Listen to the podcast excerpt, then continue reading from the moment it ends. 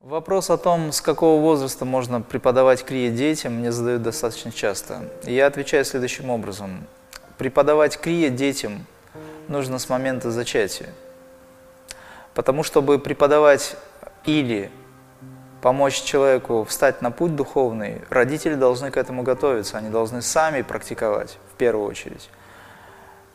Процесс зачатия, процесс подготовки к зачатию ребенка, к созданию новой жизни, к принятию божественной формы, новой формы Бога, проявления. Понимаете?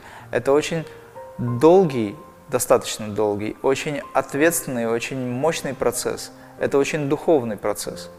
К этому надо готовиться. Это не просто случилось, ой, у нас будет ребенок. Большинство так живут. Это неправильное отношение. То есть к этому нужно готовиться серьезно. Молитва, медитация, очищение. Уже само намерение будет работать на будущего ребенка именно так, как вы хотите, потому что вы к этому готовитесь. И душа придет та, которая будет готова к этому. Душа придет именно та, которая придет согласно закону вашему, вибрациям, притяжениям, согласно притяжению, согласно закону кармы придет та душа. Все вместе, тут очень объемно все. Ребенок родился, он должен впитывать с молоком матери и с ментальной духовной силой отца уже все духовные постулаты. Вы должны мыслить, вы должны говорить, с этим малышом, который якобы ничего не понимает, но он все впитывает. Уже тогда, когда он еще внутриутробно. Понимаете, это очень серьезный процесс. И если вы все это сделаете, то он в достаточно молодом возрасте уже захочет, или начнет, вы начнете видеть, что он понимает вас, что он вторит вам, что его духовная составляющая, вот эта сила – духовная сила, она будет вами улавливаться, вы будете ощущать ее. Ребенок будет вести себя так, как духовное существо себя ведет. Ну, конечно, он будет бегать, прыгать, скакать, это все понятно. Но вы будете в нем замечать нечто особенное. И не стоит гордиться, но стоит благодарить Бога за это. И если он будет достаточно развит, а это опять же зависит от ваших качеств, то в 4-5 лет он может получить инициацию.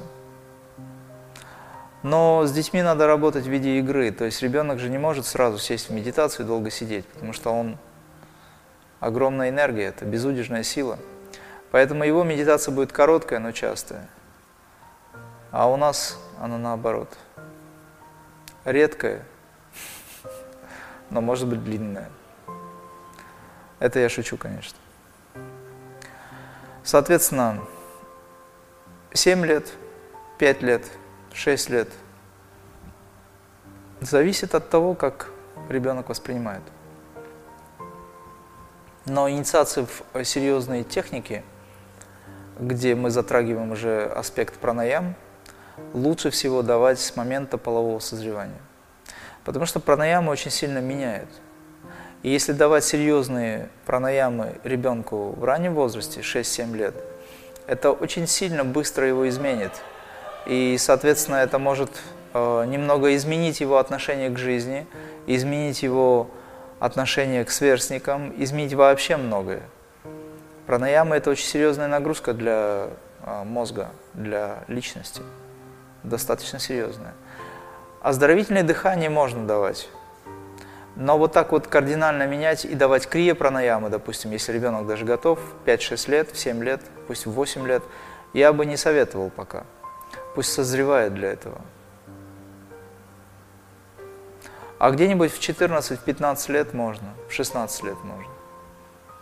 Но в принципе даже можно в 12 лет. Это определенные циклы. Кто должен давать пранаямы, кто должен давать инициацию? Конечно же, мастер – тот, кого вы приняли мастером. Это должен быть действительно духовный человек. Либо это должен быть отец, который берет на себя ответственность. Отец ребенка. При условии, что ребенок готов. Просто когда мы говорим о инициации, о том, что есть посвящение в серьезные техники крия, пранаям, то их надо уже регулярно выполнять. Готов ли ребенок выполнять это регулярно?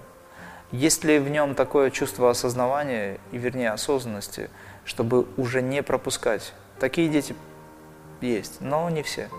Поэтому вы должны смотреть уже и видеть своим духовным взглядом, скажем так, как отец. Либо это мастер должен решение принимать.